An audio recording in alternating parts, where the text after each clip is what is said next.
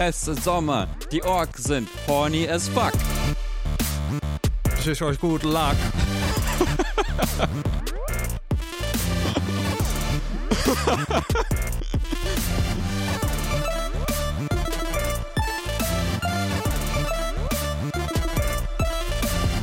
War das wirklich alles jetzt? Ich dachte, es kommt ein Reim, der fetzt.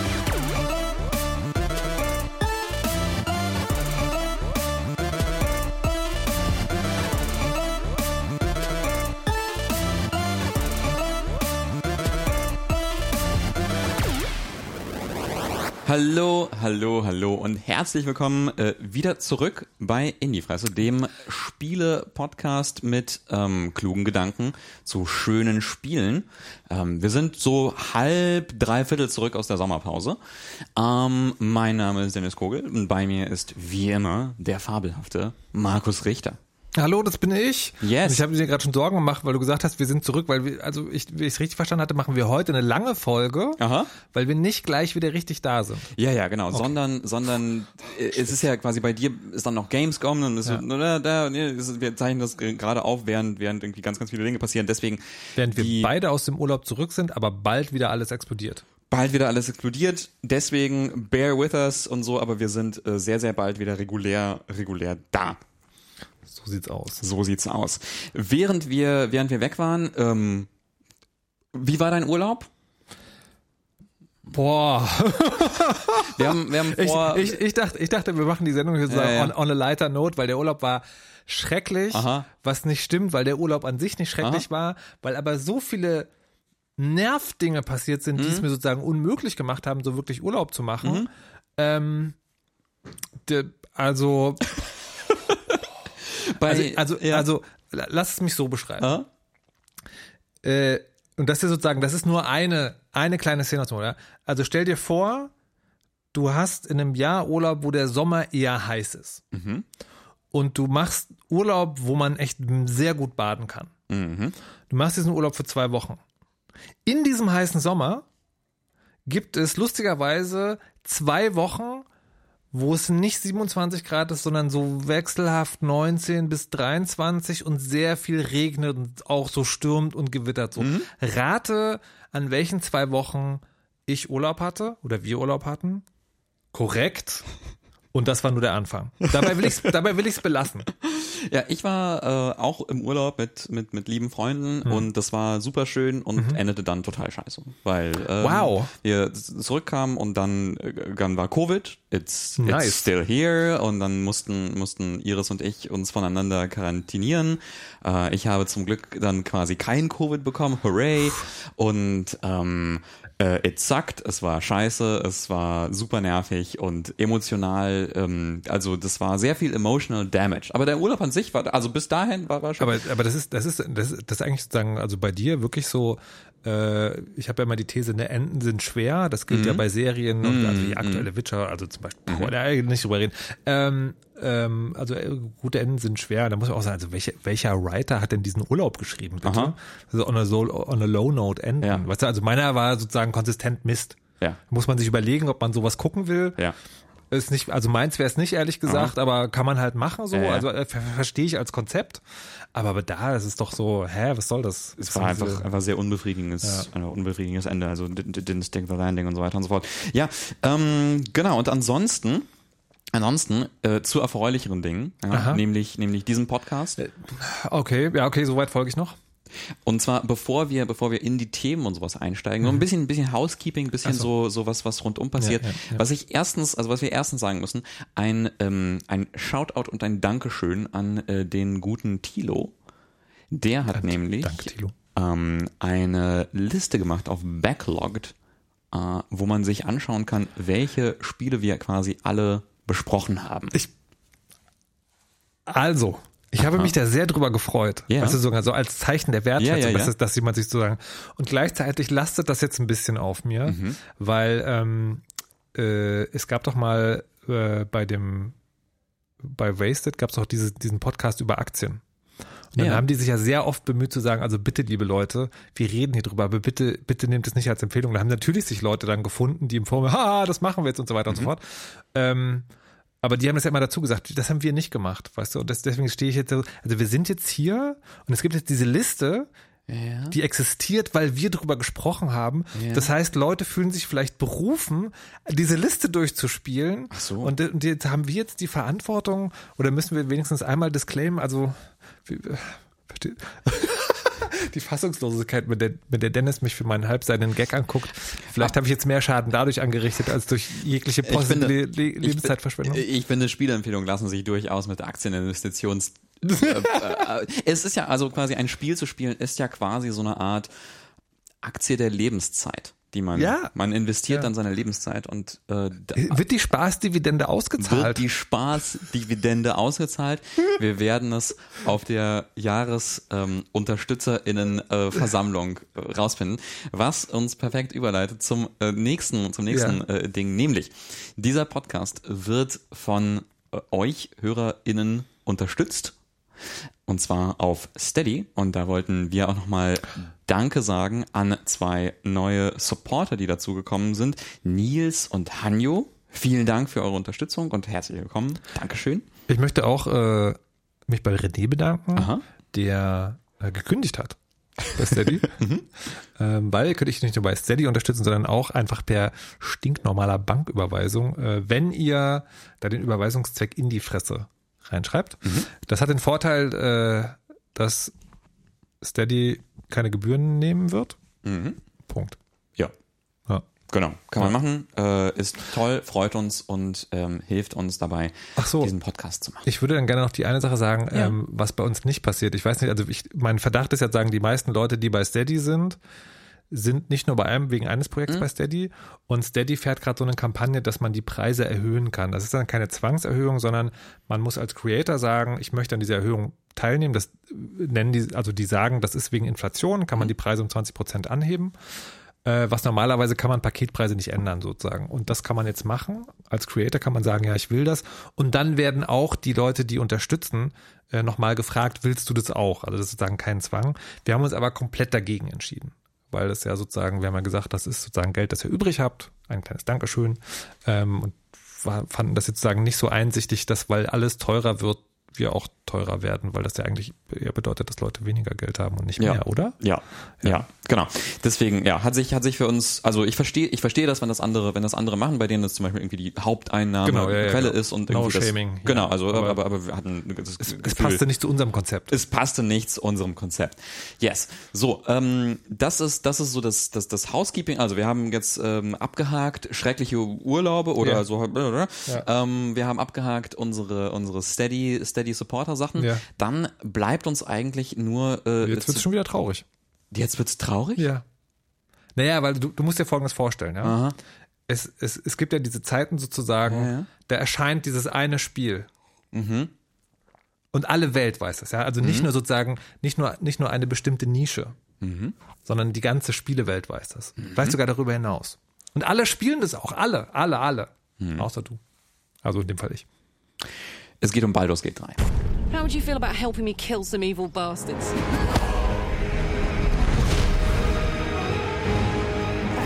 Blackith blesses me this day. Together, we might survive. I'll enjoy watching you try.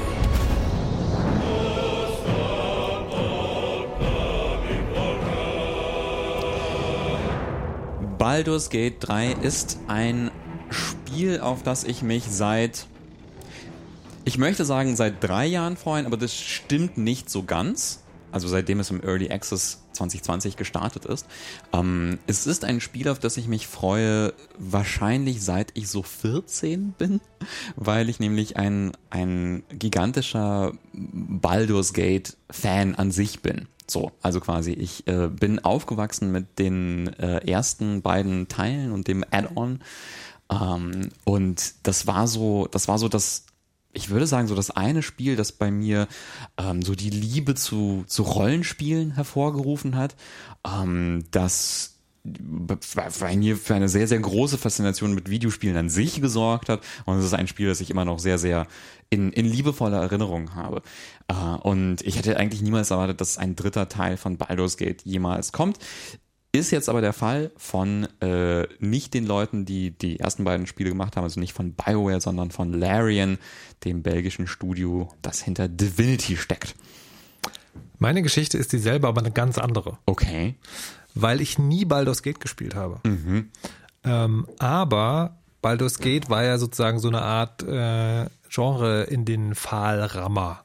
Ne, also es gab ja sozusagen diese Art von Spielen, also äh, man hat, man spielt eine Abenteurergruppe, mehr oder weniger. Äh, die, Kämpfe sind, die Kämpfe sind so eine Mischung aus äh, so Echtzeit, aber anhaltbar, so dann eigentlich auch doch rundenbasiert. Es basiert auf Dungeons and Dragons, einem der erfolgreichsten Pen-and-Paper-Rollenspiele aller Zeiten. Das hat ja so ein ganzes Genre begründet und ich habe äh, und meine, meine Rollenspielgeschichte fing sehr viel früher an. Ähm, ich habe schon überlegt, ob ich mich mal zu Games That Made Me äh, einladen lassen müsste, zu Might and Magic 3. Aha. Ähm, so, und äh, ich mochte also immer schon sozusagen so Rollenspiele, große Spiele und habe dann aber so tief, tief in dieses Rabbit Hole gefallen mit Icewind Dale, was sozusagen so ein Abkömmling war Ja. und mit Neverwinter Nights. Ja. Neverwinter Nights habe ich, das wirklich, also ich bin ja oft so ein Typ, der spielt die Spiele und ist dann weg. Also für DLCs bin ich da. Neverwinter Nights habe ich gespielt mit allem, was es gibt. Ich weiß, nicht, ich weiß nicht, wie die alle hießen, Shadows of Undrentide oder so, also anyways. So, aber Baldur's geht nie. Ich habe dann viele Jahre später Divinity Original Sin 1 und 2 sehr, sehr, sehr, sehr, sehr ausführlich gespielt und mochte das wirklich total, weil dann dazu, ach nee, das gab es damals auch schon, ne? also dass man das Multiplayer auch spielen konnte. Das fand ich auch immer eine fantastische Einrichtung. Und äh, bin jetzt sozusagen total scharf auf Baldur's Gate, weil eben meine Liebe zu Icewind Dale und Neverwinter Nights in der Vergangenheit, äh, in, der, in der jüngeren, jüngeren Vergangenheit eher befriedigt wurde durch die Divinity Original Sin Spiele. Die Pathfinder Spiele sind ja so ein bisschen ähnlich, aber waren mir immer, die hatten dann diesen Management-Teil noch oben drauf, der war mir so ein bisschen zu viel, also zu wenig epische Fantasy, also gibt's da auch, aber da hast du on top noch diese ganze Ding. So, also Divinity, also Larian waren halt sozusagen, das sind die Leute, die das gerade sehr, sehr, sehr gut kennen und deswegen bin ich auch immer noch auf dem Sprung. Also denke ich, ja, Baldur's geht rein und ich will es aber auch nicht anfangen, bevor ich nicht weiß, ich habe, also es macht keinen Sinn. Was jetzt gerade könnte ich eine halbe Stunde ja. mal was spielen. So. Okay, aber ich, ich, ich ähm, habe schlechte, also ich habe schlechte Nachrichten im Sinne von, im Sinne von, du möchtest das spielen, Ja, äh, natürlich. es, ich, ich liebe es, es ist fantastisch und so, ich ma, mache dir jetzt ganz viel FOMO, es tut mir sehr leid schon im Voraus, aber äh, also ich, ich, ich erzähle mal ein bisschen davon, ja, also ähm, Baldur's Gate 3 ist ein, ähm, ist ein Spiel, ich, ich, ich liebe es sehr, ähm, so vom, vom Prinzip her unterscheidet es sich schon von den, von den alten Baldur's Gates, Das- Bal Bal ja. Baldur's, wo ist der Plural? Baldur, Bal G- Gates? Gates- Ga- Gatesen. Gate- Gatesons? ähm, es ist nicht mehr dieses ähm, Echtzeit, aber rundenbasiert, sondern Ja. es ist jetzt so ein Rundenspiel und es ist schon sehr im, in der Tradition der Divinity-Spiele. Also es gibt ähm, die Kämpfe in dem Spiel sind alle rundenbasiert. Äh, die sind auch viel mehr im Divinity-Style, dass da zum Beispiel viel mehr so gemacht wird mit Elementen und so weiter und so fort. Dinge fangen Feuer, äh, dann entsteht dann, keine Ahnung, Das dann, riesige Wassermonster bekommt eine Elektroschockladung. dann bekommt das riesige, ne, eine Elektroschockladung, dann elektrisiert das aber die Pfützen, deine Heilerin steht in der Pfütze und ist Oh jetzt auch nein. geschockt, oh nein, was passiert, bla, sowas, ne, also quasi dieses, dieses Spiel mit Elementen. Mm, Und die Kämpfe sind auch tatsächlich, was, was ich sehr, sehr äh, schön finde, nicht dieses stumpfe, äh, da sind ein paar Monster und du prügelst die tot, sondern es, es macht meistens irgendwas Besonderes mit den Kämpfen. Also genauso wie bei Divinity, dass, dass die versucht haben, so ein bisschen, ähm, mal ist die Umgebung irgendwie besonders und hat irgendwie ganz viele Höhenunterschiede oder sowas. Mal kommen da plötzlich Verstärkungen oder mal tut sich da irgendwas anderes. Ich, ich finde das aber total interessant, weil das, Mhm. ähm, mir ist es erst ganz spät aufgefallen, mir ist aufgefallen, dass die Divinity-Spiele sozusagen immer sehr lang waren Mhm. und dass sie auch dadurch sehr lang waren, dass du relativ wenige Standardkämpfe hattest. Ja. Ja. Also, also Beispiel irgendwie, also anderes Extrem Final Fantasy, du läufst durch die Welt, du klopfst irgend, es gibt so eine Rotte von Standardmonstern, die einfach immer wieder auftauchen, sowas gibt. Also jeder Kampf ist sozusagen irgendwie tatsächlich ein großer Teil. Und mir ist erst ganz spät aufgefallen, dass das tatsächlich ja diese D&D-Tradition ist, wo ja ein Regelwerk dahinter steckt, wo du, du erzählst eine Geschichte, ne, passiert ein Tavernenabend oder was auch immer, da, da, damit vergehen zwei Stunden und dann passiert eine Kampfszene, damit vergehen auch zwei Stunden. Und in dieser Tradition ist das Spiel auch. Ja, ja, ja, also ist total. das Spiel dann anscheinend auch. Auch, Mhm. genau. Also tatsächlich, ich habe auch so, also keine Ahnung, ich habe neulich einen Abend gespielt, da ähm, äh, habe ich dann quasi eine Stunde oder anderthalb Stunden an so einem Kampf geknabbert, wo äh, bösartige Gnolle eine äh, verletzte Händlerkarawane in einer Höhle überfallen haben und man verteidigt oder versucht, diese Händler zu retten vor dem Ansturm der Gnolle und äh, überall ist aber, sind aber Wein, Weinfässer ver verteilt, die man mit Feuer zum Brennen bringen kann und so weiter und so fort und alles brennt und bla und die Gnolle kommen und die Händler kämpfen und man versucht, die zu verteidigen und bla und das ist schwierig und dauert, also ne, und dann lädt man neu es ist hart. Es ist wirklich schwer. schwer. Man, es gibt unterschiedliche Schwierigkeitsgrade. Ich spiele es auf dem Standard-Schwierigkeitsgrad und es ist fucking schwer. Also es ist wirklich so Reload, Reload, Reload. Okay. Äh, alle sind wieder tot. Also war Divinity die die Divinity-Spiele auch so, so hatte, also so hatte ich sie auch empfunden und hier ist es auch so. Was spannend ist aber, ist, dass ähm, Baldur's Gate 3 versucht, sehr viel von dem aktuellen D&D-Regelwerk aufzunehmen und dir viele, viele, viele Aktionen zu ermöglichen. Weil in, in, wenn du ein Tischrollenspiel spielst, so Tabletop, D&D, kannst ja sagen, ich haue mit meiner Axt zu, aber du kannst auch sagen, wir kämpfen in einer Taverne, ich nehme den Stuhl und ich werfe den Stuhl auf den Zauberer, der sich gerade konzentriert auf den Fluchzauber, um, um die, äh, um meinen Zauberer zu fesseln oder was auch immer. Und dann würfelst du, der Stuhl trifft den gegnerischen Zauberer äh, und, und er unterbricht seine Konzentration. Macht dann nicht viel Schaden, aber unterbricht seine Genau. Mhm. Kannst du hier auch machen. Du kannst Dinge aufnehmen und Dinge werfen. Ähm, du kannst andere Gegner aufnehmen und sie auf Gegner. Du kannst deinen Goblin nehmen und den Mhm. Ja. auf einen anderen Goblin werfen Ja, oder eine Klippe runter oder sowas. Du kannst deine Waffe in, weiß nicht, in, Apropos runterwerfen, Ja. Höhe spielt auch eine Höhe wichtigere eine Rolle Ro- als bei den Divinity-Spielen, ne? Genau, ja, ja, ja, genau. Spielt auch eine große Rolle. Ähm, du kannst deine Waffe in, weiß nicht, Feuer, lach, Feuer tauchen, dann brennt deine Waffe und macht einen Feuerschaden oder sowas. Du kannst, äh, Warte, haben wir Waffen auch Durability? nein, Das war knapp. du kannst Leute schubsen, was total wichtig ist. Du kannst, du hast Zauber, du hast Aktionen, Bonusaktionen, Bewegungen, du kannst hüpfen, Dinge nehmen, Leuten helfen. Also es ist wirklich komplex, was man, was man machen kann. Und tatsächlich sind auch die Dinge, die diese, diese Fülle an Dingen, die man macht, auch durchaus notwendig in den Kämpfen, die halt schwer sind. Ich hatte dieses Beispiel mit dem Gnollkampf. So gut wie alle waren schon am Boden, aber ich hatte meine Barbarin Karlach, fantastisch, ähm, die aber nicht rankam an die Fernkampfgnolle. Aber ich sah neben mir eine schwere Eisenkiste. Sie in ihrer Barbaren Rage, Barbaren Rage Modus war dann so, hm, Moment, dann kann ich doch die schwere Kiste, die die Gnolle kla klauen wollen, ähm, aufnehmen und auf die Gnolle sch- schmeißen. Und dann habe ich quasi die restlichen Gnolle alle mit dieser Kiste erschlagen, weil ich dann einfach die Kiste geworfen habe und dann der Kiste hinterher, um sie nochmal zu das war großartig. Ähm, ich, also, ich, ich musste die ganze Zeit überlegen, so, aber Ja. an welcher Stelle bremse ich dich, weil ich, mein, mein Plan ist ein bisschen, dass Baldur's Gate äh, für den Rest des Jahres vielleicht unser Elden Ring wird. So. Ja, ich hoffe es. Ich Oder hoffe so. sehr. So, weil ich möchte das Elden Ja. auch gerne noch spielen. Ähm, ich habe noch so ein paar, ich habe noch, also ich habe zwei Fragen eigentlich. Mhm. Das eine ist, in den Divinity Original Sin Spielen war es so, in meiner Erinnerung, oder täusche ich mich da jetzt? Nee, man hat immer einen eigenen Charakter gespielt, ne? aber es gab dann so eine Gruppe von Leuten, die fest Jein, also du kannst, du kannst einen Custom, also bei Divinity war es so, du kannst so einen Custom-Charakter Ja. machen, also dir einen eigenen Charakter erstellen, äh, oder du kannst einen von den vorgefertigten Charakteren mit einer ausformulierten Hintergrundgeschichte spielen. Genau, und die sind dann auch die Gang sozusagen. Und die sind dann aber auch die rekrutierbaren Ja. Charaktere, die du triffst. Genau, und das ist hier genauso? Das ist hier genauso. Du kannst, du hast am Anfang die Auswahl zwischen, ich weiß nicht, irgendwie fünf, sechs, sieben oder sowas Origin-Charakteren oder ähm, so. Da ist dann, keine Ahnung, Gale, der Zauberer oder oder ähm, äh, ah, Dingen Laesel, die Gyrjanki-Kriegerin und so weiter und so fort. Und die haben dann irgendwie eigene Stories so ein bisschen. Also alle von denen haben irgendwie ein dunkles Geheimnis und äh, eine eigene Story und die kannst du spielen. Oder du machst dir einen eigenen Charakter. Ist es, ist es wichtig? Was hast du gemacht? Ich habe mir einen eigenen Charakter gemacht. Und äh, hast du das Gefühl, das leidet dann ein bisschen drunter, dass der keine eigene Story hat? Dass man lieber eigentlich sozusagen einen fertiggestellten spielen würde? Überhaupt nicht. Also tatsächlich, ich würde auch eher sagen, man sollte sich einen eigenen Charakter machen. Okay. Und hier, ähm, das möchte ich unbedingt erzählen, weil ich das so toll finde, so schön finde. Äh, ich habe, also das hat mich, dieses Baldur's Gate hat mich gerade auch an so einem interessanten Punkt meines Lebens erreicht. Okay. äh, weil ich, ähm, Baldur's Gate Therapy. Aha, ich, ich spiele gerade mit Freunden eine D&D-Kampagne online.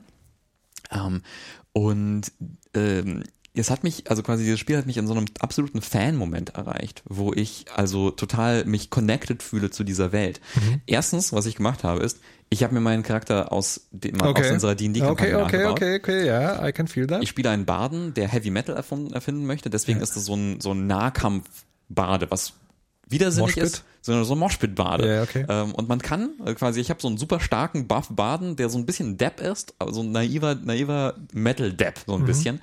Ähm, und äh, ja, er stürmt halt vor und macht so Nahkampfzauber und sowas und kämpft und so. Das kann man machen. Ich, quasi mechanisch habe ich meinen Baden aus dem aus der D&D-Kampagne nachgebaut.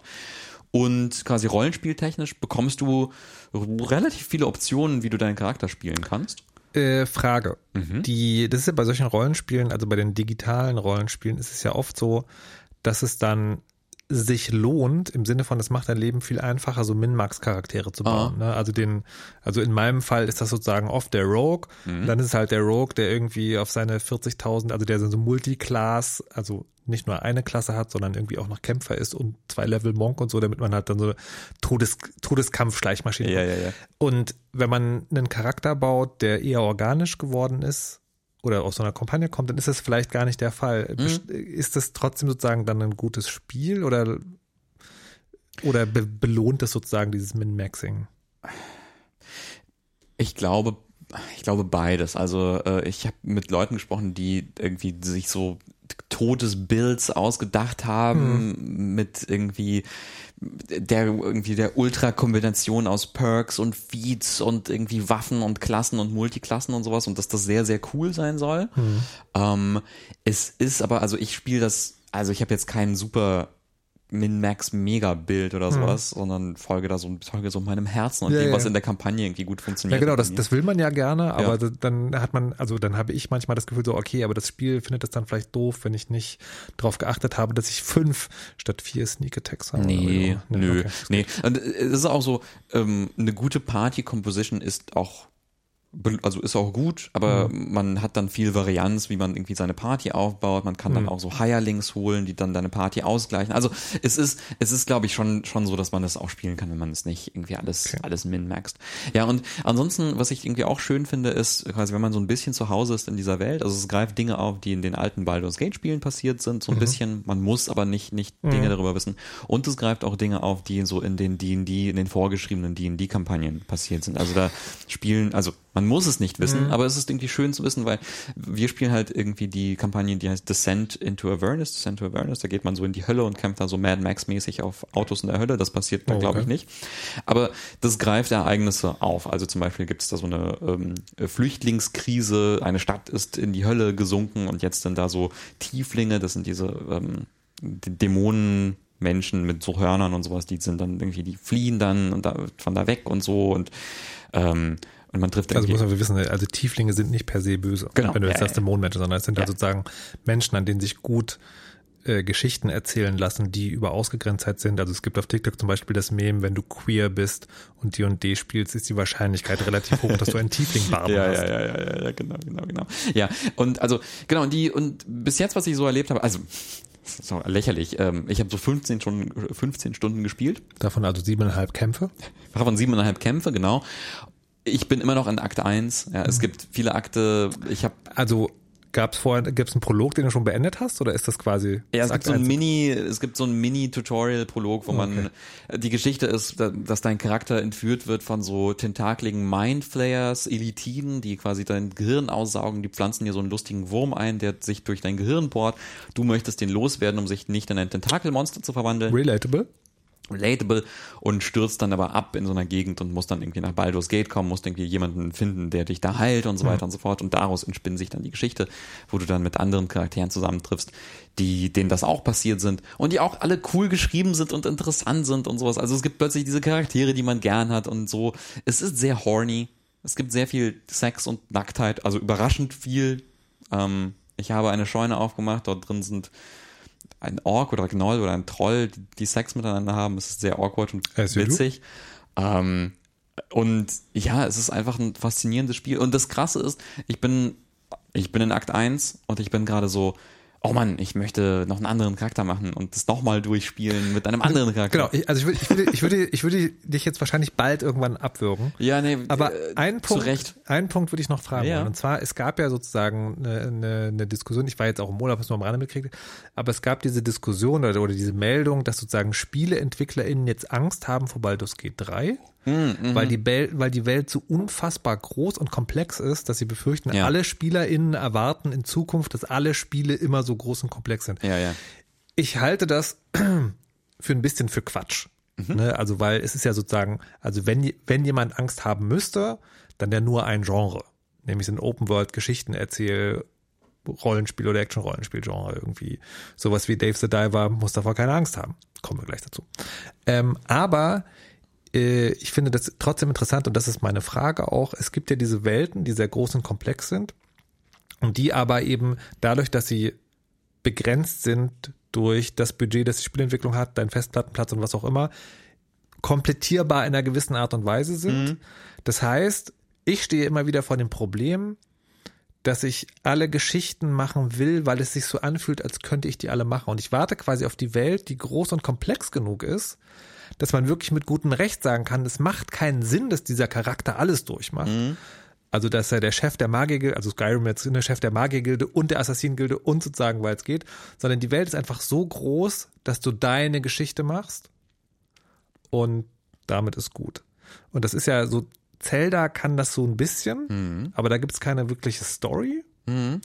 Ähm, also gibt es auch, aber nicht in dem Sinne, wie ich es jetzt meine. Und das ist meine Frage sozusagen an dich. Hast du das Gefühl, das ist zwar groß und komplex, aber sozusagen auch ein Spiel, wo man, wenn man diesen Floor hat, irgendwie da reinfallen kann in dieses, okay, ich mache jetzt alles? Oder ist, das, ist diese Welt tatsächlich jetzt so groß und so komplex, dass man denkt, okay, ich spiele, ich spiele meinen Weg durch, aber der wird einfach nicht alles drin haben und das ist okay so. Letzteres, also sehr, sehr, sehr, sehr stark. Also ich kann Okay. So, ich habe es noch nicht noch nicht beendet, aber quasi im ersten Akt geht es geht es darum, das ist jetzt kein großer Spoiler, da gibt es so einen Druidenhain und der wird belagert von bösen Goblins Ja. und äh, die Druiden möchten die Flüchtlinge, die Tieflinge dort rauswerfen, um den Hain abzusperren und sich zu isolieren. Eine moderne Geschichte, sagen wir mal so. Ähm, eine sehr europäische Geschichte. ähm, und dieses, diese Situation kann man auf ganz, ganz viele unterschiedliche Arten und Weisen lösen. Und sie, die sind aber exklusiv zueinander. So, also quasi, ich könnte, ich könnte mich mit den Goblins verbünden und sagen, Okay, warte, stopp, stopp. Hm? Bitte nicht so, jetzt, jetzt ist mir schon zu viel. So, das ist ja die eine Sache, Hm? ne? Sagen, es gibt verschiedene Wege und die sind exklusiv. Das andere ist ja sozusagen, es gibt ja immer so Nebenquests. Mhm. Und da ist meine Frage, hast du den Eindruck, es gibt davon so viele, dass du die einfach nicht alle machen willst, weil quasi jeder, also jetzt extrem ausgedacht, jeder Charakter hat seine eigene Hintergrundgeschichte. Ja, ja, ja. Und wenn du das machen würdest, dann würdest du halt Ja, ich glaube, auch das, auch das ist so, auch das ist Teil davon, weil ich habe das Gefühl, zum Beispiel die Nebenquests, die, also große Teile von Nebenquests haben auch mit deinen BegleiterInnen zu tun, so und die werden aber daran damit vorangetrieben, mit wem du unterwegs bist. So und ich glaube, ich bin mir sicher, man kann das so machen, dass man, wenn man sich sehr, sehr viel Mühe Ja. gibt, auch wirklich alles macht und so Ja. und irgendwie versucht, ich bin mir nicht sicher, ob man wirklich alles machen Ja, kann. ja. Ich habe das Gefühl, es ist schon so, dass man Ja. gewisse Dinge einfach dann nicht Ja. vorkommen. Ja. Ähm, aber ich glaube, wenn man es ganz gewöhnlich spielt, so und auch viele Nebenquests macht, dann hat man, glaube ich, ganz, ganz vieles nicht gesehen. Also das ist so mein mein Eindruck. Ähm, ich muss noch mehr spielen, um das noch weiter zu testen. Aber ich habe das Gefühl, dass das wirklich so ein Spiel sein könnte, wo die Durchläufe sich dann wirklich nochmal stark unterscheiden und wirklich sehr ähm, individuell sind. Was hältst du von der Idee? Ja. Ich weiß ja nicht, wie du spielst, aber wahrscheinlich spielt ja auch so Gesinnung eine Rolle, oder? Es gibt keine, Also- die man auswählt. Nee, aber sozusagen im Sinne von, dass du, dass du immer sozusagen zwischen äh, der Kompromiss, die barmherzige, die politische die schlechte Lösung. interessanterweise gar nicht so offen, also gar nicht so offensiv, sondern also es gibt nicht irgendwie die gute Option, die böse. Mhm. Also, also, also irgendwie habe ich das Gefühl, so es ist da sehr viel fluider, Mhm. was das angeht. Also Ich kannte das auch zum Beispiel ne, bei den alten Baldur's Gate Sachen. Wählst Ja, du halt aus, bist du, weiß nicht, rechtschaffen gut Ja. oder bist du chaotisch böse oder irgendwas dazwischen. Hier wählst du das nicht aus, sondern du agierst irgendwie und, und Ich, ich hatte gerade die Idee, Mhm. ob wir, ob wir es halt, ne, also wenn wir beides gespielt haben äh, und dann mal uns darüber unterhalten, wie Ja. unser Stil ist, Ah, sozusagen, ja. und dass wir dann vielleicht noch so eine, ein oder zwei Online-Sessions für die. Indie-Fresser-Leute machen, Aha. wo wir dann ganz andere Charaktere spielen. Also in der in der Ausrüstung, wie sie sich verhalten. Ja. Äh, maybe. Es gibt einen Multiplayer-Modus, es gibt einen Koop-Multiplayer-Modus, man kann zusammen, es ist sehr, sehr witzig, ich habe es ausprobiert, das macht auch Spaß. Wir können endlos drüber reden. Ähm, machen wir, glaube ich, in einer, in einer, in einer späteren Folge, wenn wir es nächstes Mal, wenn wir, Mal, genau. über. Ich möchte noch eine Sache sagen, und zwar, ähm, also nicht über das Spiel an sich, sondern über die Spieleentwicklung darüber. Ja. Und zwar, da gab es einen kleinen Skandal, ähm, was die Übersetzung anging, die Oh Lokalisierung. ja, stimmt. Ja, ja, stimmt. Ähm, und zwar du hast ja einen Draht direkt zur Quelle. Richtig, ich bin ja, also Iris ist Spieleübersetzerin, äh, arbeitet in ganz, ganz vielen Spielen und ähm, deswegen kriege ich da so einiges mit, so über die Übersetzerbranche. Und äh, also erstens brodelt es da sowieso, weil da diverser Shit passiert und zweitens, ähm, zweitens gab es einen Skandal, weil nämlich die brasilianische, brasilianisch-portugiesische Übersetzung nicht gecredited wurde. Also da wurde die Firma gecredited und die Leute, die in der Firma angestellt sind, aber nicht die Leute, die die tatsächliche Arbeit gemacht haben, die Freelance freiberuflichen ÜbersetzerInnen, die daran Das gearbeitet ist, haben. äh, das ist, muss man also wissen, wenn, du- wenn er im Kino mal bis zum Ende sitzen bleibt, dann ist es ja oft so, dass der Abspann des eigentlichen Films, also des fremdsprachigen Films läuft und dann sind ganz am Ende sozusagen sind noch in, in anderer Schrift und sehr billig so dran, dran geklatscht, Ja. wer in Deutschland übersetzt hat und die Ja, ja, Synchronstimme war. In Spielen ist es in der Regel so, dass die ÜbersetzerInnen Teil des Gesamtabspanns sind. Mhm. Also das ist auch relativ weit hinten, äh, und man sieht das, also nicht viele Leute sehen das wahrscheinlich jemals, aber es ist in der Regel, wenn es gut läuft, Teil des Dingens. Und das war bei Baldur's Gate 3 anscheinend so, da sind auch drin, aber eben nicht alle. Genau, nicht alle und es ist auch erst seit gar nicht so langer Zeit, dass ÜbersetzerInnen überhaupt gecredited werden. Also das wurde lange Zeit äh, vernachlässigt, obwohl das also ganz, also genauso wie andere Leute, die an einem Videospiel arbeiten, auch Ja. einfach so Videogame Worker sind. So, Ja, sie ja. arbeiten am Spiel. So, man kann irgendwie darüber sprechen, wie groß diese Rolle ist, aber sie ist halt, es ist, es ist eine Rolle und ne, jemand, der QA macht, ist, ne, der macht vielleicht auch einen kleinen Teil ne, da, davon oder macht nicht alles davon oder ne, also jeder macht einen kleinen Teil. Spiele sind unglaublich kollaborativ und sie bestehen aus vielen, vielen Leuten, die kleine Teile beitragen, ne, kleine Lego-Steinchen ins gesamte Gefüge einstecken. So, äh, da gab es einen, da gab's einen großen Aufschrei, also einen überraschend großen Aufschrei darüber, darüber berichtet drüber und die Company hat das dann auch geändert. Good gut, dass das so gelaufen ist. Und ähm, meine Empfehlung, wenn quasi man mehr darüber, wenn ihr mehr darüber hören wollt, ähm, Iris hat darüber mit Manu von Inside Moin gesprochen. Ähm, Inside Moin, ne, auch äh, F- Freunde, Freunde von uns, wir mögen sie sehr. Ähm, Ja, obwohl sie uns schon lange nicht mehr eingeladen haben. lange- aber sie haben, aber sie, aber sie haben Iris Ah, Freunde. aber sie haben Iris eingeladen und da einen schönen Cast gemacht. Verlinken wir, kann ich sehr, sehr empfehlen, auch wenn ich da natürlich sehr, sehr befangen bin. Von sehr, sehr gute Dinge erzählt. aber so, das, das, das aber so, so, so viel zu Baldur's Gate. Ähm, ich hoffe, dein FOMO ist jetzt nicht so, dass du sofort abbrechen möchtest. Tschüssi!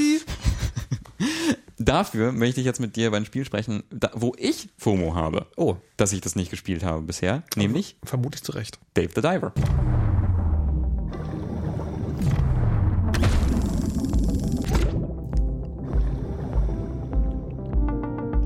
Das ist total fantastisch. Das hat ja keine Sprach, Sprache irgendwie, das Spiel. Also keine, keine Dialoge sozusagen, Ja. die man anhören kann. Und es, es gibt manche Spiele, die haben ein Sounddesign oder eine Musik, die dich sofort sozusagen in dieses Ding bringt. Also für manche Spiele sind es die Titelmusiken. Mhm. Hier ist es diese, das ist ähm, aus einem bestimmten Gebiet die Musik, wenn man unterwegs ist. Mhm. Ich bin sofort mega drin. Dave the Diver, es ist so ein, ich finde es total interessant. Es ist so ein Spiel, das ist seit einer Weile draußen. Ich habe es immer mal wieder gesehen, so in Pressemails und bei Steam ist es irgendwie aufgeploppt und ich habe das immer wieder gesehen und dachte mir so, ah ja, okay. Eine, eine Weile draußen ist so, Release war gerade, es gibt's aber schon sehr lange im Early Access. Ah, okay. Ähm, okay, das, das erklärt, warum ich das immer wieder, immer wieder mal gesehen habe und ich war, war dann so, ja, kann ich mir mal angucken, weil ich, ist fein. Und dann habe ich aber gesehen, das hat irgendwie, ja, dass es irgendwie eine Million Mal verkauft wurde auf Steam. Es ist irgendwie der Mega-Hit des, also Ja. der, der Überraschungshit des Sommers. Alle möglichen Leute spielen das und das soll famos sein und ich habe es einfach verpasst. Und Also, wobei, Jeez. ne, also, Aha. ich, also, ah, ja, es ist der Sommerhit. Also, ist so, also nicht nur, es wird so genannt, es ist der Sommerhit. Ja. Ähm, mit dieser Million, ich habe das äh, in, in meinem Radiobeitrag in die Anmoderation geschrieben auch, Ja. aber mit dem Zusatz nach eigenen Angaben. Okay. Weißt du, weil ich, also ein Spiel, das sehr lange im Early Access ist Ja. und dort erfolgreich ist ja. und dann launcht es. Und dann sagst du kurz nach dem Launch, jetzt hat sich eine Million Mal verkauft. Heißt das nach dem Launch oder heißt das, du rechnest einfach alles zusammen, was dein sehr erfolgreiches Early Access Game?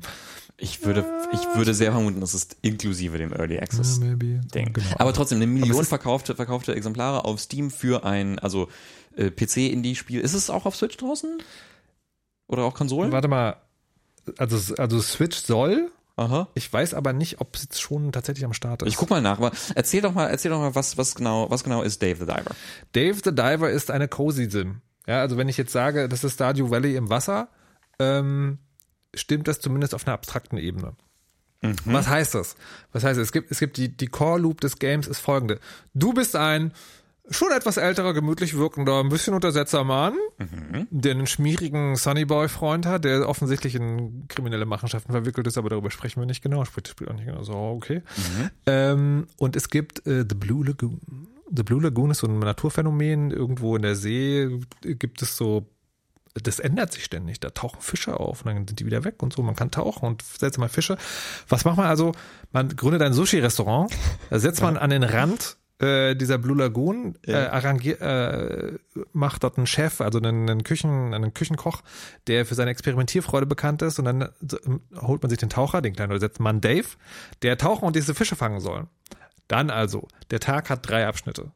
In den ersten beiden Abschnitten tauchst du und holst Fische.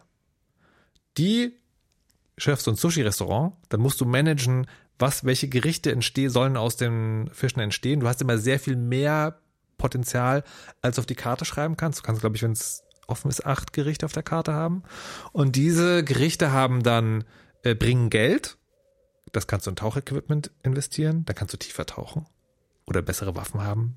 Größere Fische fangen. Seltenere Fische fangen. Ne, das ist die Loop. Die Fische, Spricht das Spiel darüber, dass so nicht Fische gefangen werden? Taucher fangen, Taucher sind nicht dafür, also Taucher fangen, Boote fangen Fische. Wir haben über Dredge gesprochen, das Spiel, wo ja, man ja, ja, ja. Nein. fischt. Das ist, also das ist, aber das, das Spiel ist auch sozusagen so over the top. Das ist, Okay. Es ist, glaube ich, klar, dass du, also dass du vielleicht Hammerhaie harpunierst, Okay. aber sozusagen irgendwie kleine Clownsfische in der Regel nicht mit der Harpune fängst. Okay. Ähm, so, und dann, diese Fische haben aber auch ähm, eine, eine, eine Insta, eine, eine, eine, eine Influ ein Influencer-Potenzial. Es gibt so einen Instagram-Klon in dem Spiel. Das heißt, Leute kommen, essen deinen Fisch, finden den geil, posten das. Je mehr Posts du hast, desto besser wird dein Restaurant, desto mehr Leute kannst du bedienen. Zweite Loop. Ich Dritte Loop. Okay. Diese Fischgerichte können Zusatzdinge haben wie Gemüse oder Reis.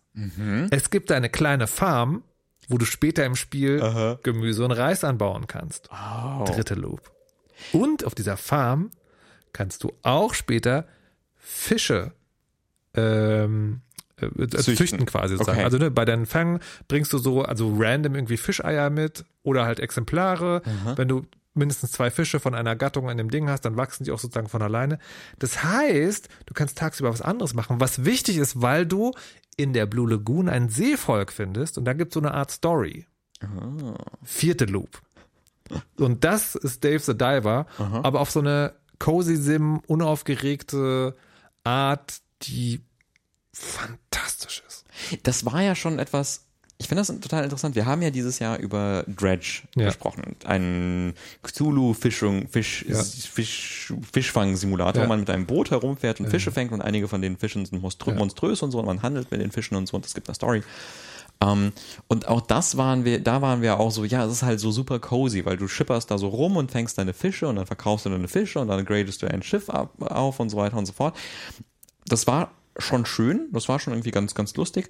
Jetzt klingt Dave the Diver für mich wie so ein Upgrade davon, also weil das, weil das einfach noch, noch gemütlicher äh, und noch mehr quasi, noch mehr ineinandergreifende Loops hat. Weil bei, bei Dredge fand ich also es war cool, aber es war relativ simpel. Ne? Du, Ja. du fährst los, du fängst Fische, du fährst zurück, du verkaufst Fische, du gra- upgradest dein Schiff, dann kannst du weiter Genau. rausfahren. Bla. Das ist das verbindende Element. Und dann so im Rückblick würde ich tatsächlich sagen, dass Dredge eher die Geschichte ist, die das Spiel erzählt, die sozusagen diesen Fischfangmechanismus drin hat. Und da kannst du auch so diese Ressourcen irgendwie dir holen, um Dinge zu bauen und so. Aber das begleitet eher die Geschichte. Dave the Diver hat durch diese vielen Loops tatsächlich ähm, ist es wirklich so, dass du, dass du auch sagen kannst, also okay, ich weiß, die Story ist jetzt an einem bestimmten Punkt und es gibt auch eine Story, aber ich möchte jetzt äh, mich erstmal um den VIP kümmern, der da ist, der unbedingt einen Seeigel-Steak essen möchte oder in drei Tagen ist Thunfischparty. Wir reden nicht darüber, dass die Thunfische gefährdet sind, sondern wir harponieren die Thunfische. Ähm, und das möchte ich jetzt mal, also da habe ich wirklich das Gefühl, dass du, das ist ja bei diesen Cozy Sims immer auch, ne, auch hier wieder diese Stelle, dieses Versprechen, du kannst alles machen, musst es aber nicht und das geht hier tatsächlich. Ne? Du kannst auch einfach total bequem einfach mal eine Runde tauchen. So. Das ist, und, das, und das macht man tatsächlich auch. Also das ist, ähm, ich habe das oft bei solchen Spielen, dass man dann, dass dann, wie, wie so bei Dredge eigentlich, du hast dann die Geschichte und obwohl, es ist, also ich will nicht sagen, Dredge ist auf einmal mega anstrengend, sondern das ist, das ist entspannt, das ist cozy, aber du folgst eigentlich der Geschichte. Und bei Dave the Diver habe ich wirklich eher das Gefühl, die kannst du auch auf Pause setzen einfach. Und das ist nicht, ich, ich weiß nicht genau, woher dieser Effekt dann kommt und was das jetzt sagen macht, aber das ist halt so, kann man halt machen, das ist halt entspannt. Do your thing. Weißt du, geh tauchen. Oder mach. Ach so, es gibt noch eine fünfte Loop. In einem Restaurant kannst du Leute anstellen, die dir helfen beim Servieren. So, und die kannst du wiederum trainieren, damit die besser werden. Dann gibt's halt so Charaktere wie die geheimnisvolle Ninja-Frau, die in allen, in allen vier äh, Charaktereigenschaften nur eins hat. Aber wenn du sie trainierst, wird sie die mega krasse Köchin, glaube ich. Okay.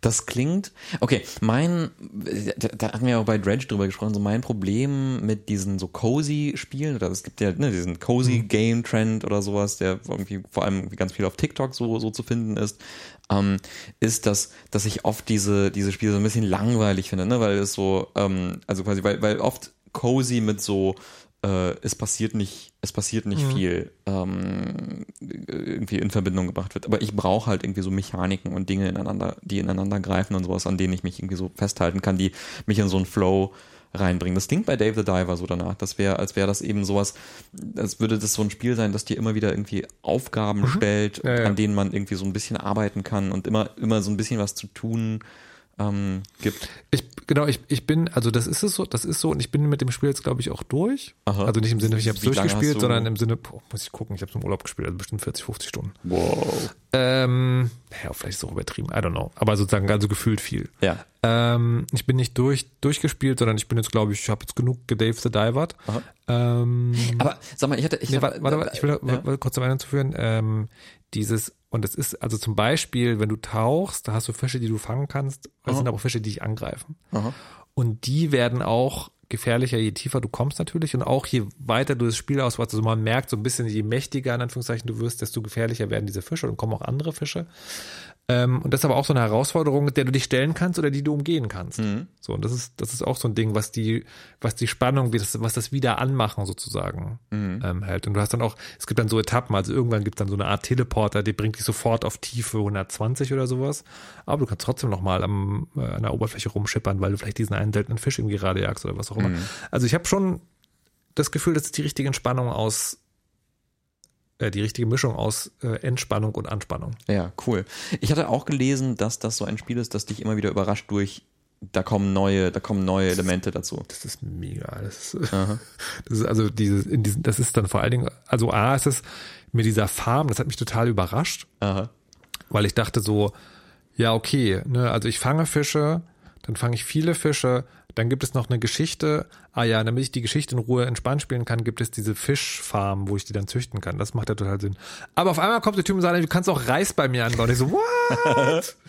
das auf jeden Fall. Und in dem, ähm, in der, das Seevolk, das hat dann sozusagen ein Casino. Und da gibt's dann wieder ganz viele Dinge, die du machen kannst. Da gibt's so eigene Minispiele. Und dann zwischendurch hast du auch noch mal wieder Min- Minispiele. Irgendwann äh, tauchst du unter, dann zieht das ein Wrack, da musst du rein und da hast du so ein, so quasi so ein, so ein Schweißspiel, wo du schweißen musst, im Sinne von äh, an einer ge- ge- gezackelten Linie geht ein Punkt lang und du musst mit Analogstick sozusagen sehr genau in diesem Punkt drin bleiben, damit deine Schweißnaht geil wird. Und das, das ist wirklich so. Es ist immer wieder kommen so kleine Dinge, die so, die dich überraschen, wo du denkst, ach, okay, ist aber lustig.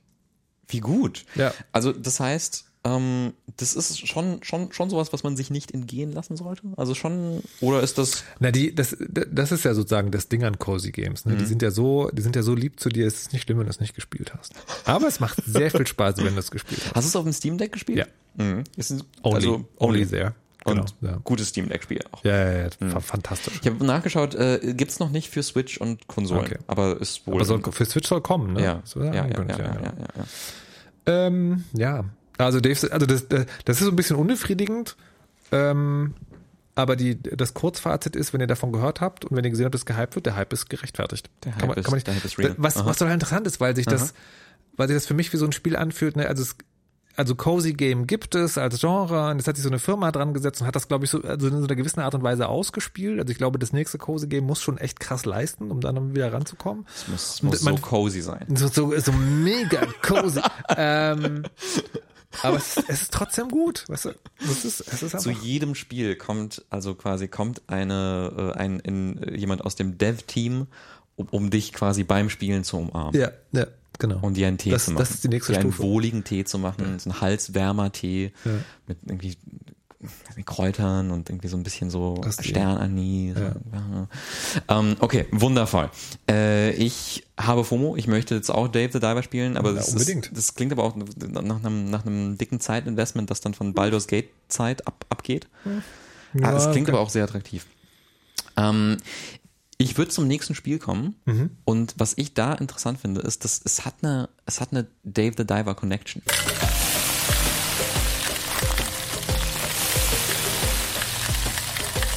Und zwar übers Kochen. Es ist auch ein Spiel, wo Kochen eine Rolle spielt. Ähm, ich würde sagen, es ist, glaube ich, nicht so ein cozy, cozy Game wie, äh, wie Dave the Diver. Es ist mehr eine Visual Novel. Es heißt Venba. Venba. Äh, hast du davon gehört? Nein. Okay. Es klingt für mich wie ein schwedischer, ein schwedisches Nahverkehrsunternehmen. Oder ein Gericht. Vielleicht ein schwedisches Gericht. Okay. Mild. Es, es ist, es ist, Fisch. es ist ein, es ist ein Begriff aus, aus dem, dem indischen Raum. Es ist ein Tamil-Begriff. Es ist ein Venba ist, ein Venba ist eine Art, so eine Art indisches Haiku. So. Es ist aber der Name der, der Hauptfigur in, in, in dem Spiel. Ähm, das ist ein Spiel, äh, ein, eine Visual Novel, gepaart mit einem Cooking Mama-esken Kochspiel, wo du Gerichte nachkochst. Eine interessante, eine interessante Mischung, eine gewagte Mischung vielleicht. Ähm, also es erzählt eine Story von einer ähm, Einwandererfamilie in Kanada, die also aus aus Indien, aus der Tamil, aus der Region, also es ist aus dem Gott, wie erkläre ich das? Also es gibt eine Volksgruppe in Indien, die Tamil. Ähm, die haben eine eigene Sprache und die, die ist eine kleine, quasi, quasi eine Minderheit in Indien. Ähm, und wahrscheinlich auch woanders. Äh, ich habe mich jetzt nicht gigantisch mit, also insofern, sorry. Ähm, aber sie haben, sie haben quasi äh, Sprache und, und eigene Gerichte und Kultur und so weiter und so fort, ne, die, die irgendwie nochmal distinkt sind. Und dann geht es so ein bisschen darum. Also quasi diese, diese Familie, diese zwei, ähm, also erstmal Frau und Mann kommen halt nach Kanada, um dort ein neues Leben anzufangen. Äh, Und dann erzählt es so ein bisschen davon, wie sie da ankommen und wie sie da so leben und dann wie sie ein Kind bekommen, einen Sohn äh, und wie so ihr Leben dann vorgeht. So, und das wird erzählt in so kleinen Vignetten, so kleinen so Miniszenen aus ihrem Leben durch die Zeit. Ähm, und jedes, also in jeder Episode äh, mündet dann darin, dass, ähm, dass dann die Mutter zuerst oder die Frau ähm, ein Gericht nachkocht aus dem Kochbuch, das ihr aber ihre Mutter mitgegeben hat. Hm, das kommt So. bekannt vor. Äh, und die, das, das Spiel ist quasi, dass du diese Gerichte nachkochen musst. Und wie, das steht dann aber in diesem Kochbuch, aber, aber weil das Kochbuch irgendwie so ein bisschen zerrissen und mitgenommen und irgendwie durch die Immigration gegangen ist und so, äh, ist es nicht ganz komplett oder verwaschen. Und dann musst du manchmal so kleine Puzzle lösen, wie du Dinge nachkochst und sowas. Also dann ähm, dann, dann kochst du äh, ein Biryani und dann ist aber so ein bisschen die Frage, okay, in welcher Reihenfolge muss man was in den, in den Topf und so. Das musst du dann rausfinden und dann äh, verstehst du, ah, zuerst muss ich die, äh, zuerst muss ich den, den, den, den Kardamom da reinwerfen und, und die Cloves, äh, die, die Gewürznelken und die Tomaten aber erst ganz zum Schluss, weil die geben ja so viel Flüssigkeit ab und so weiter und so fort. Also sowas. Ähm, und das erzählt dann aber sonst ansonsten diese, diese ja, äh, Einwanderer-Geschichte in Kanada. So. Und das ist das Spiel. Meine erste Frage ist eigentlich, hast du mal versucht, was nachzukochen? Ähm, das ist äh, ja, aber schon quasi vorher, vorher. Also Okay. quasi das Kochen kam vorher, weil ich hatte, ich hatte mich dann, weiß nicht, letztes, vorletztes Jahr oder so angefangen, so ein bisschen mit indischer Küche zu befassen und wie ich das so nachkochen kann zu Hause. Ich habe mir dann das äh, sehr, sehr schöne äh, Kochbuch gekauft, Indian-ish von Priya Krishna. Äh, und die macht das so quasi zu, zugänglich, also indisch kochen zugänglich. Ähm, und deswegen hatte ich da so einiges, was ich daraus gelernt habe, hatte ich da schon so auf dem, auf dem Schirm. So wegen, ja, natürlich, du äh, toastest zuerst deine Gewürze und dann kommt, dann kommt äh, äh, Knoblauch, Zwiebel, Ingwer, Chili rein äh, und dann kommt, äh, dann kommen die anderen Sachen da drauf und so weiter und so fort. Also hatte ich schon, schon so einige so, so Techniques von, von, also aus dem Buch dann irgendwie im Spiel und war so, ah ja, ja, das kenne ich. Äh, was ich total faszinierend fand, war, ich habe das ähm, im Nachtzug nach Schweden gespielt. Also, weil, also weil wir sind in Urlaub gefahren nach Stockholm und nach Schweden und so.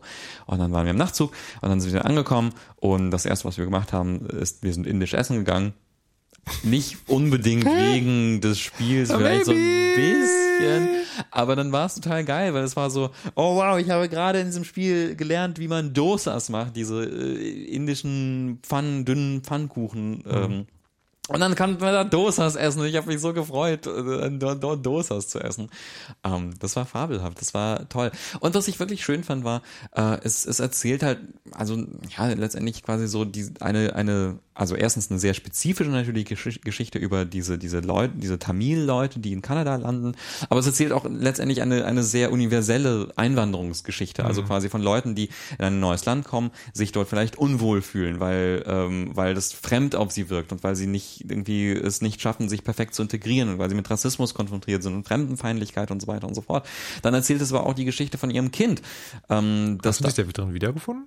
ja, also zum zum Teil. Also da, wie, also qua- quasi äh, da war es so ein bisschen ex extremer, weil das dann also quasi weil das so eine Geschichte erzählt, wie das das wie der Sohn äh, das dann aber irgendwie anfängt, äh, seine, seine Herkunft so ein bisschen abzulehnen oder, oder sich dafür zu schämen, so von wegen, dann wollen die Eltern immer was zu essen mitgeben und dann ist der aber so, oh nein, meine, alle machen sich lustig darüber in der Schule, weil das so, ne, weil das riecht anders als das Weißbrot und der Käse, den alle zum Lunch essen und sowas, wenn ich dann irgendwie ankomme mit meinen Dosas und meinen Currys und so weiter und so fort. Ähm, das hatte ich jetzt nicht. Ich habe mich jetzt irgendwie niemals geschämt für Pelmeni und, und irgendwie Borscht oder sowas. Ähm, aber, aber ja, klar, man, man, man versteht, dass, dass man dann, also dass man irgendwie komisch angeschaut wird, wenn man, keine Ahnung, vom Borscht zu Hause erzählt und alle so, oh, okay, was ist das denn so? Und dann so, das ist voll lecker, das ist eine geile rote Betesuppe mit Zeug, das ist amazing. Und man kann es kalt essen und dann ist da ein hart gekochtes Ei drin. Also, what the fuck, das ist keine Suppe. Und so, da, das ist lecker. Ähm, insofern, also da, da, da konnte ich mich, da konnte ich mich schon, schon irgendwie ähm, wiederfinden. Äh, und das fand ich total schön. Und also, wie gesagt, es ist ein, es ist ein super süßes Visual Novel Spiel. Es ist sehr, sehr kurz. Ähm, man hat es in, in, in unter zwei Stunden durch. Ich, ich glaub, ich- Würdest du Stunden. jetzt im Nachhinein Baldur's Gate dafür unterbrechen? Ey, dafür, ja, ne, schon. Also, weil das irgendwie auch eine kurze, also es wäre ja, es ist eine kurze Pause. Es Ja. ist nur so eine kurze Pause. Und ich finde es wirklich faszinierend, wie es quasi, ähm, quasi so diese emotionale Komponente von Essen kochen da so rein, reinbringt. Also weil es geht irgendwie ganz, ganz viel darum, ähm, wie emotional Kochen ist, also mit wie viel Liebe man Dinge kocht, ne? dass das Kochen etwas ist, womit man irgendwie anderen eine Freude machen möchte, weil das etwas ist, womit du Geschichten verbindest und Herkunft und Kultur und, und das ist zum Beispiel etwas, was in den meisten Kochspielen jetzt nicht, nicht drin ist. Also keine Ahnung, ne? Cooking Mama war jetzt so eine äh, Serie, wo man einfach so Gerichte nachkocht und irgendwie, wo einfach die Challenge ist, schnell und richtig und korrekt Gerichte nachzukochen. Das ist irgendwie sehr so mechanisch. So. Ähm, es gibt auch andere Kochspiele, wo man irgendwie, wo es darum geht, Gerichte schnell, effizient, richtig zu kochen. Und das hat für mich sowas so Systemküche-mäßiges. Das ist Kochkapitalismus. Kochkapitalismus. Und das ist so Kochen als Liebe, Kochen als ähm, äh, Kochen als Erinnerung und sowas. Was ich daran bemängeln würde, ist, ist, ist die Kürze tatsächlich davon. Also es ist irgendwie sehr, sehr kurz und und also ich hätte mir mehr gewünscht. Ich hätte mir mehr Kochen gewünscht. Du, du sprichst aber gerade ein bisschen selber, ne? weil du gerade ist- sozusagen ein Spiel angepriesen hast, Ja, was unter ist- anderem deswegen so toll ist, weil es auch sozusagen snackable ist. Es Ich ist dachte so, aber snackable. nein, das ist zu kurz. Das Ja, ich, es ließ mich zurück mit so einem Gefühl von, ich möchte aber mehr davon. Ist, ist, es- ist, es, ist es vielleicht gut? Koch selber, Dennis. Ja, mache ich ja. mache ich ja. Ich habe noch niemals Dosas gemacht und denke mir so, oh, wow, jetzt möchte ich super gerne aus, äh, aus, ausprobieren und so. Und, und dann gibt es so Pfannenküchlein, mit die man so steamt. Und, ich weiß nicht, also es ist cool. Äh, Ich war dann auch fasziniert davon, wie viel spezialisiertes Equipment äh, es wohl gibt, um ähm, Tamil-Küche zu machen und so.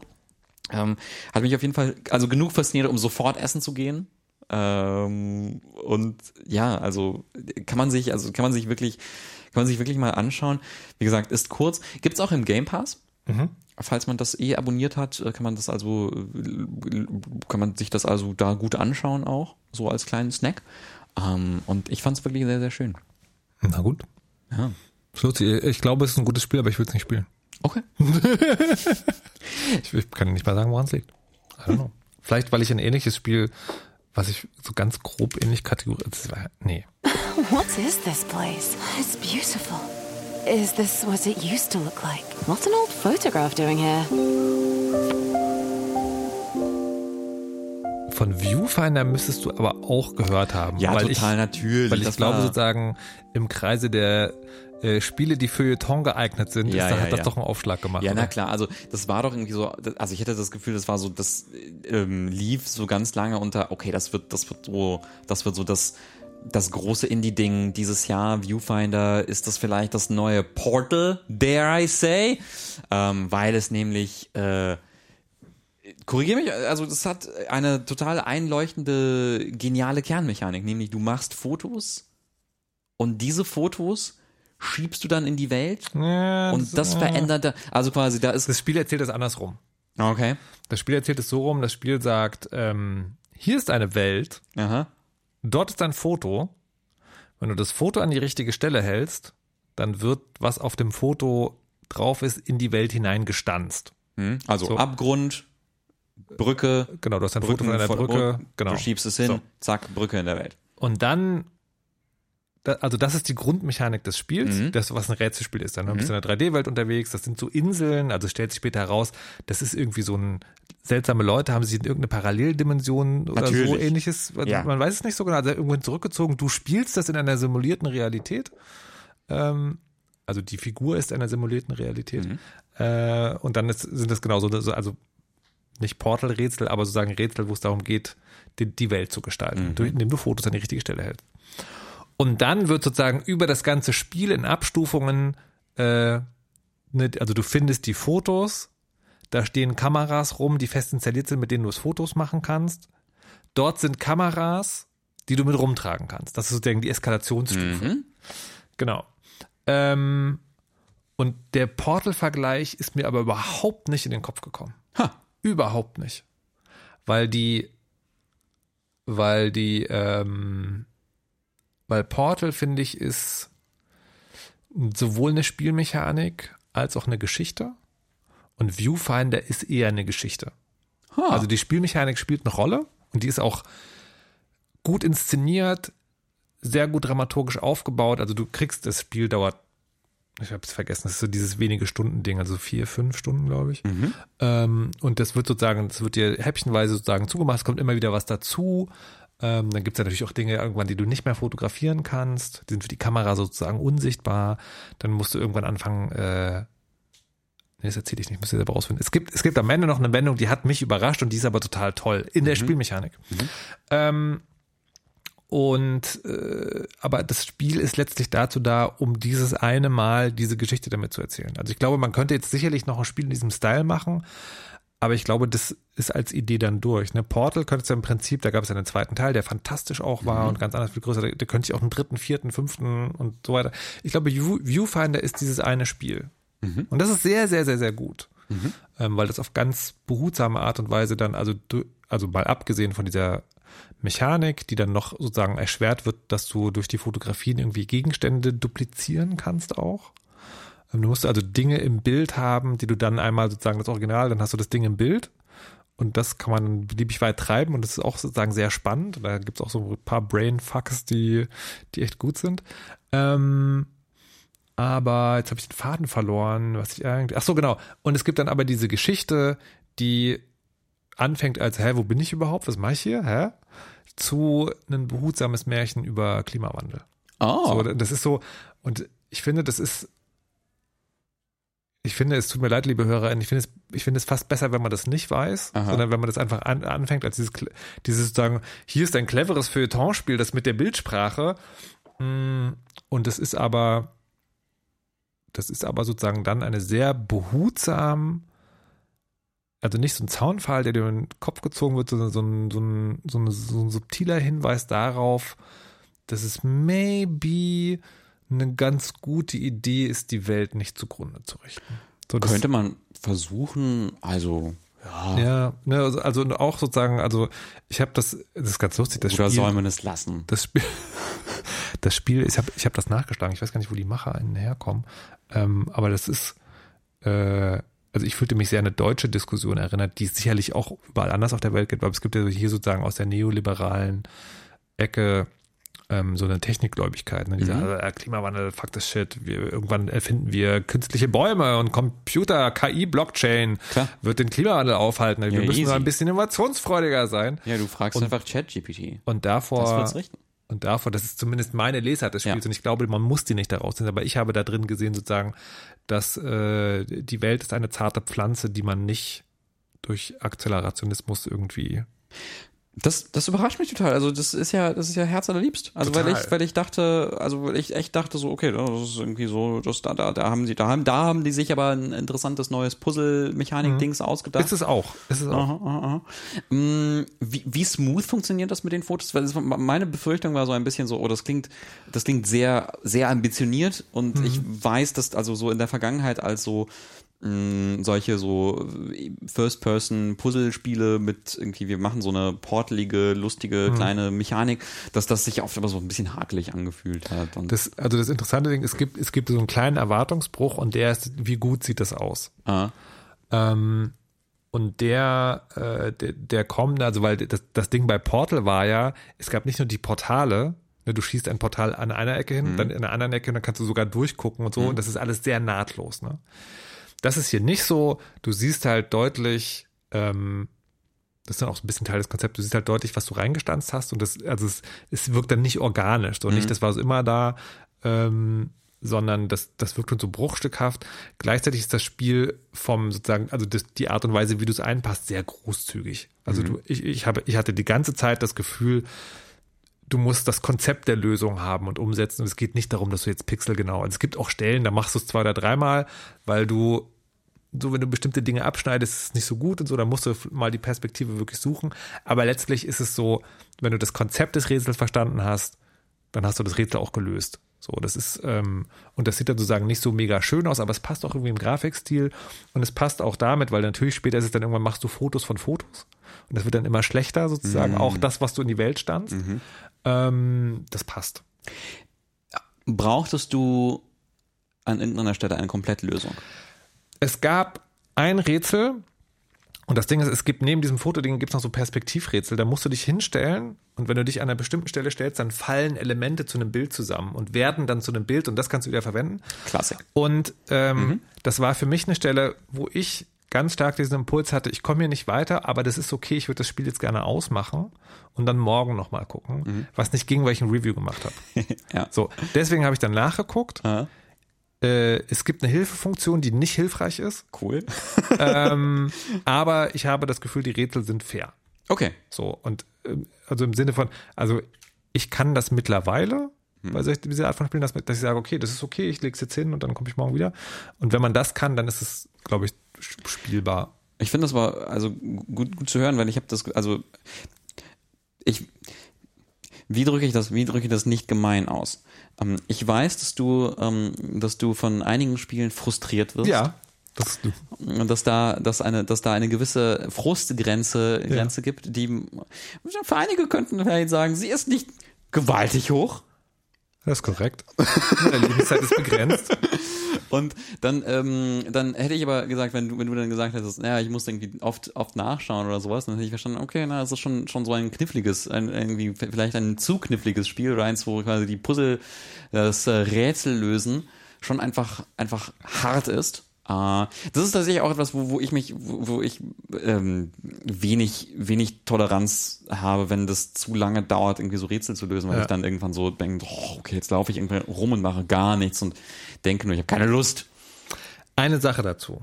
Es gibt eine Kritik, die ich wirklich habe und die spielt da so ein bisschen mit rein, also auch meine mit, mit meiner Frusttoleranz und jetzt jetzt an dieser Stelle deutliche Spoilerwarnung, weil es geht ums Ende.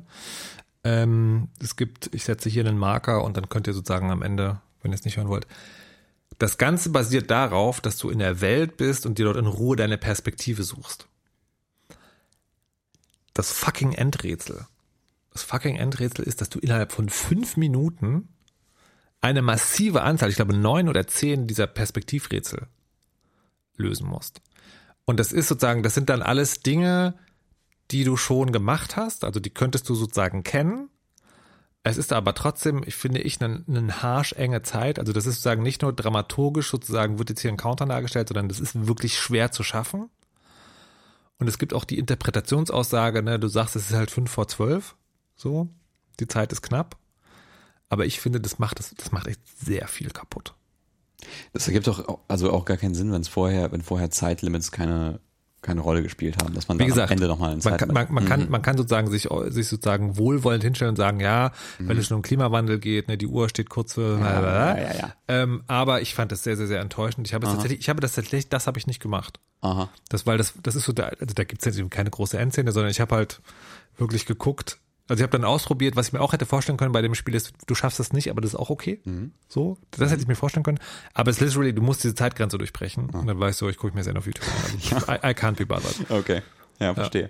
Gut, aber ähm, äh, würdest du ich, also quasi, ich hatte so das Gefühl, die Fallhöhe bei Viewfinder ist, das wird das große Indie-Spiel des Jahres, äh, das Spiel, wo man sagen kann, holy moly, ähm, eine geniale neue Mechanik, eine geniale neue Idee, genial erzählt, wow, wow, wow. Es hat irgendwie, ich hatte das Gefühl, es hatte so, so sehr, sehr viele äh, Vor- Vorschusslorbeeren und sehr, sehr viel so ein bisschen, also nicht Hype im Sinne von, da war wirklich so Hype im Sinne von Starfield, alle warten auf Starfield und es gibt einen Custom Viewfinder Controller, der aussieht Ja. wie eine Kamera, sondern ähm, das wird etwas, wo man dann sagen kann, okay, ne, auf den Jahresendlisten, äh, coole KritikerInnen werden das auf Platz Es- 1 packen. es- ist das, ist das etwas? Es wird da stehen aber als underrated Game. Aha. Also ich glaube, es ist ein klassischer Kritikerliebling. Alle, die die spielen, finden es toll.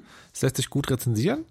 Ähm, aber ich glaube, es hat auch eine schwere Zeit gegen Dave the Diver und Baldur's Gate 3. Muss man einfach so, so, also und, Ja. äh, und es ist ein sehr gutes Spiel, aber es ist kein Genrebrecher. So. Das, das, das ist doof, weil das ist, das, das ist natürlich eine Abwertung, auch wenn es nicht als solche gemeint ist, aber das, das muss man schon sagen. Also das ist, ich, ich würde das empfehlen. Ich denke, das, das steht sozusagen vor allen Dingen so Feuilleton-Listen, auch in Zukunft sozusagen ein Spiel mit Perspektive. Welche Spiele machen das gut? Da wird Viewfinder immer drinstehen. Das wird auf Ausstellungen irgendwie gezeigt werden, wenn es darum geht, wie, was, was Spiele und Zeitgenössische und so weiter und so fort. Aber es ist halt kein, kein Mega-Hit irgendwie. So. Ja, ja, ja, verstehe. Okay. Ähm, ist notiert, Mhm. ist notiert. Ähm, dann, Also, wenn du jetzt von den beiden Spielen, die ich heute mitgebracht habe, Ja. überlegst, welches du spielen sollst, mach lieber Viewfinder, ha, weil das ist sozusagen, das ist eine begrenzt, also in deinem, in deiner, in deiner Welt, wo du nur begrenzt, also aufgrund von Baloget nur, nur wir sind, begrenzt wieder, Zeit hast. wir sind wieder bei den Aktien. Wir sind wieder bei den Aktien. Nee, das wollte ich nicht sagen, sondern das ist halt eine Experience, Ja. die dich, glaube ich, also die man für ein paar Stunden haben kann. Ja, ja, ja. Und ich glaube, bei dem Spiel ist es wichtig, das jetzt zu spielen, weil das, glaube ich, fällt irgendwann hinten runter. So, also in, bei Leuten wie uns, die sozusagen viel spielen, so relativ aktuell sind. Mhm. Äh, Dave the Diver kann man immer mal wieder anfangen. So. Ja, Okay. das ist meine Empfehlung. Dann haben wir die quasi die großen aktuellen Spiele besprochen, die wir besprechen wollten in dieser Folge. Dann wollen wir einen, einen Schritt zurück machen und zurückschauen auf ein ähm, Spiel, das sich das kurz, das kurze Zeit so schien, als würde es das neue Elden Ring von Indie-Fresse werden. A new festering curse now spreads its corruption across the land. More dangerous, more malignant than I could have imagined. I have found a way to stop this plague.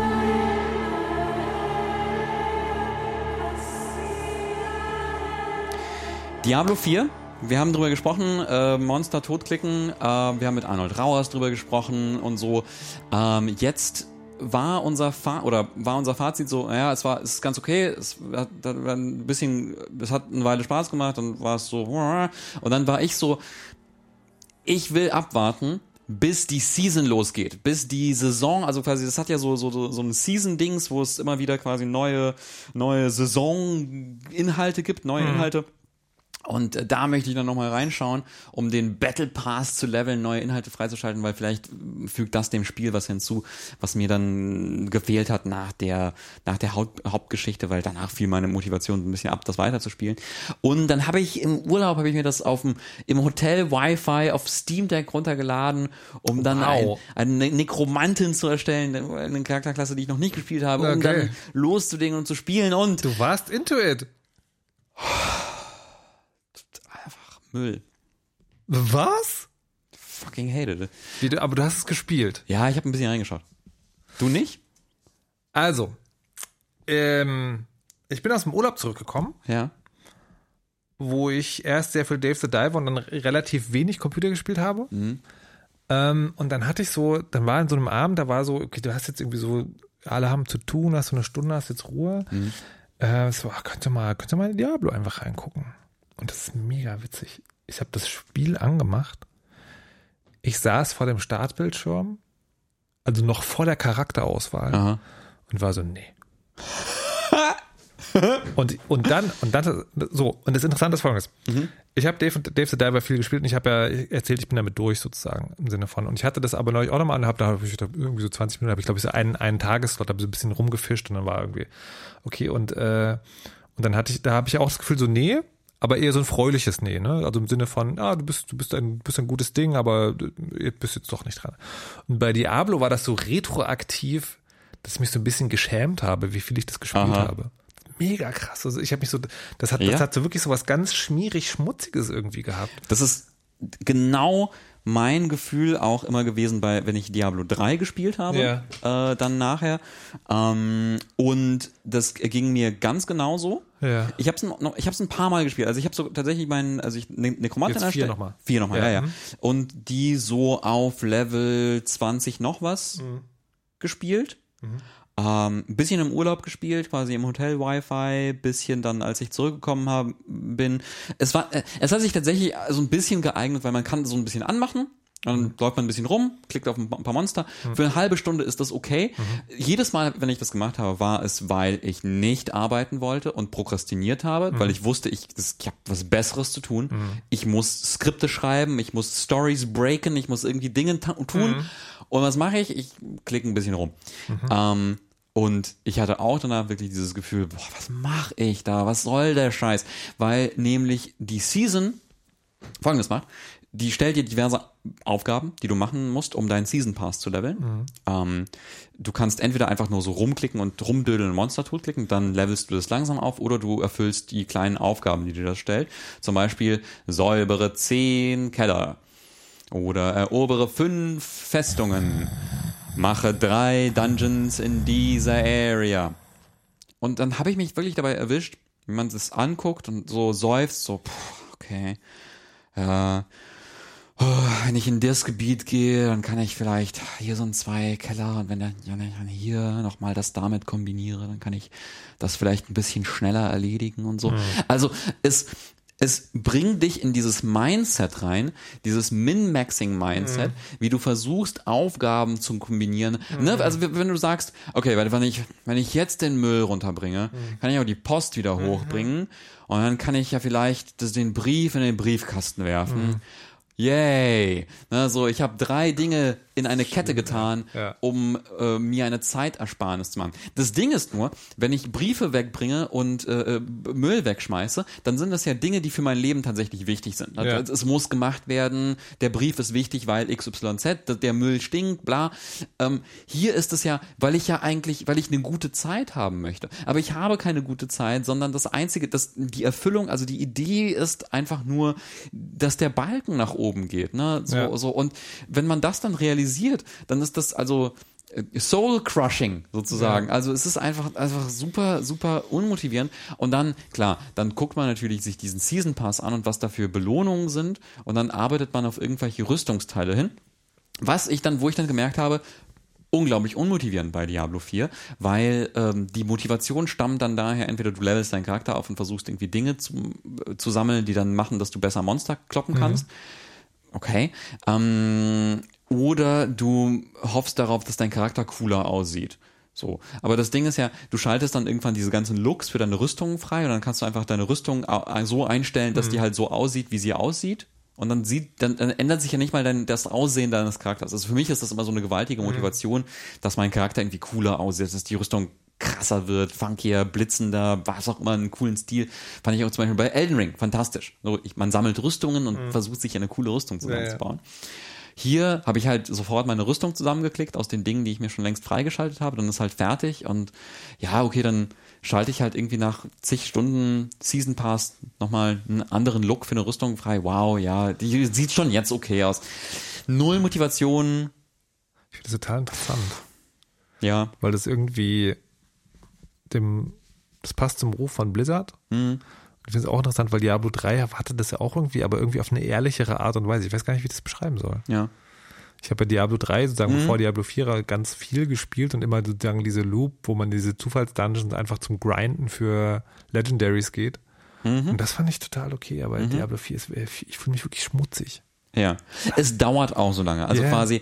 Es Ähm, macht auch keinen Spaß einfach. Bei Diablo 3 ähm, war es zumindest so, also als ich dann quasi nach der Story dann noch, also Mhm. quasi so im, in, im aktuellen, also sagen wir mal in der aktuellen Version, also Mhm. auch vor ein paar Jahren das gespielt habe, dann war es so, okay, in, äh, in irgendwie einer Stunde oder zwei äh, kann ich irgendwie auf Max Level kommen. Mhm. So, es geht super schnell, man schnetzelt sich da irgendwie durch so ein paar Dungeons durch, ist sofort irgendwie aufgelevelt, klickt sich so ein Bild zusammen und dann, ja, dann, klar, wenn du dann irgendwie Bock hast, irgendwie diese seltenen Items zu farmen und sowas, dann machst du das und das explodiert alles und es sieht lustig aus und es entfacht sich ein Feuerwerk.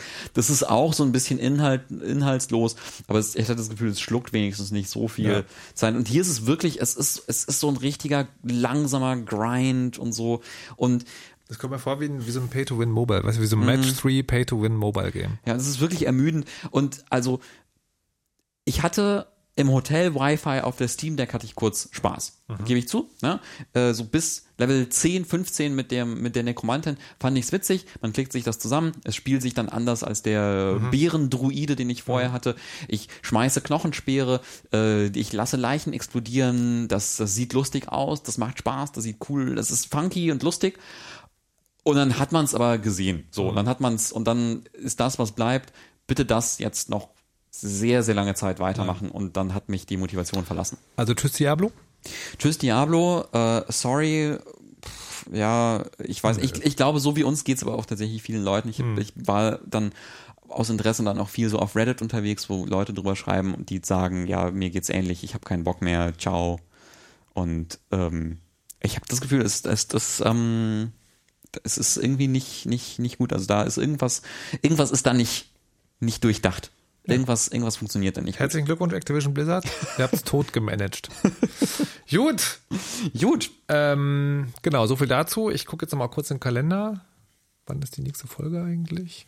Am 7. nehmen wir die nächste auf. Also am 11. erscheint wahrscheinlich, 11.9. erscheint wahrscheinlich die nächste Folge. Okay, genau.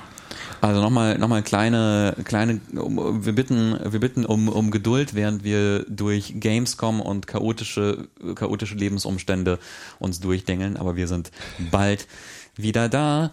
Und heute gab es ein bisschen mehr. Und heute gab es ein bisschen mehr und, und dann, dann mehr Baldur's Gate. Oh, ich freue freu mich so darauf, wenn du das, wenn du das spielst. Ich, ich freue mich aber auch, also ich habe das jetzt so eingerichtet, dass ich am 7. September Baldur's Gate als Review abgeben darf, Aha. weil am 5. erscheint die Playstation-Version. Ja. Das äh, ging sich also nochmal gut aus. Und ich freue mich danach aber schon auf Engard. Oh ja. Das ist jetzt rausgekommen, das Ja. wird jetzt auch erstmal liegen bleiben müssen. ja. Das ist also, da freue ich mich auch drauf. Degen, also so äh, Mega. die drei Musketiere, Degenkämpf, Ja. irgendwie Gegner verspotten. Spiel. Ich, also es kann ganz fürchterlich werden, aber vielleicht auch ganz toll, aber ich freue mich drauf, es auszuprobieren. Und dann kommt ja noch Starfield raus. Ah, mein Gott. Also in diesem Sinne, In diesem Sinne, habt einen, habt einen guten Sommer, ähm, fallt nicht um, trinkt genug, spielt Dave the Diver äh, und, und ähm, trink genug. Trinkt genug und, und Schreibt uns, eure, schreibt uns eure schönsten Baldur's Gate Geschichten. Also Oh, nicht die aus der Hauptstory, sondern wenn ihr so sagen, wenn ihr so Nebendinge, so kleine Anekdoten, schreibt uns die gerne. Äh, und ich würde vorschlagen, wir enden heute, weil es ist ja, ne, also ein bisschen längere Durstdecke, wir Mhm. machen heute nicht das Standard-Outro, sondern das andere Intro. Was hältst du davon? Ja. Okay. Mhm. Okay. So machen wir das. Okay, alles klar. Ciao. Tschüss.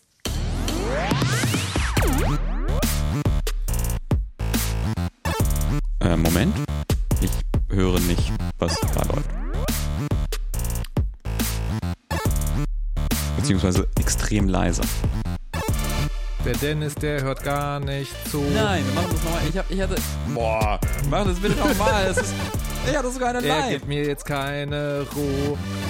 Ich hatte sogar was. Ich hatte. Er hat etwas vorbereitet. Ich hatte das doch vorbereitet. Das ist jetzt weg, ihr Leute. Ich sitz hier jetzt ganz allein. Ich glaub, der Dennis fängt an zu schreien. Na gut, dann nehmen wir das als Outtake.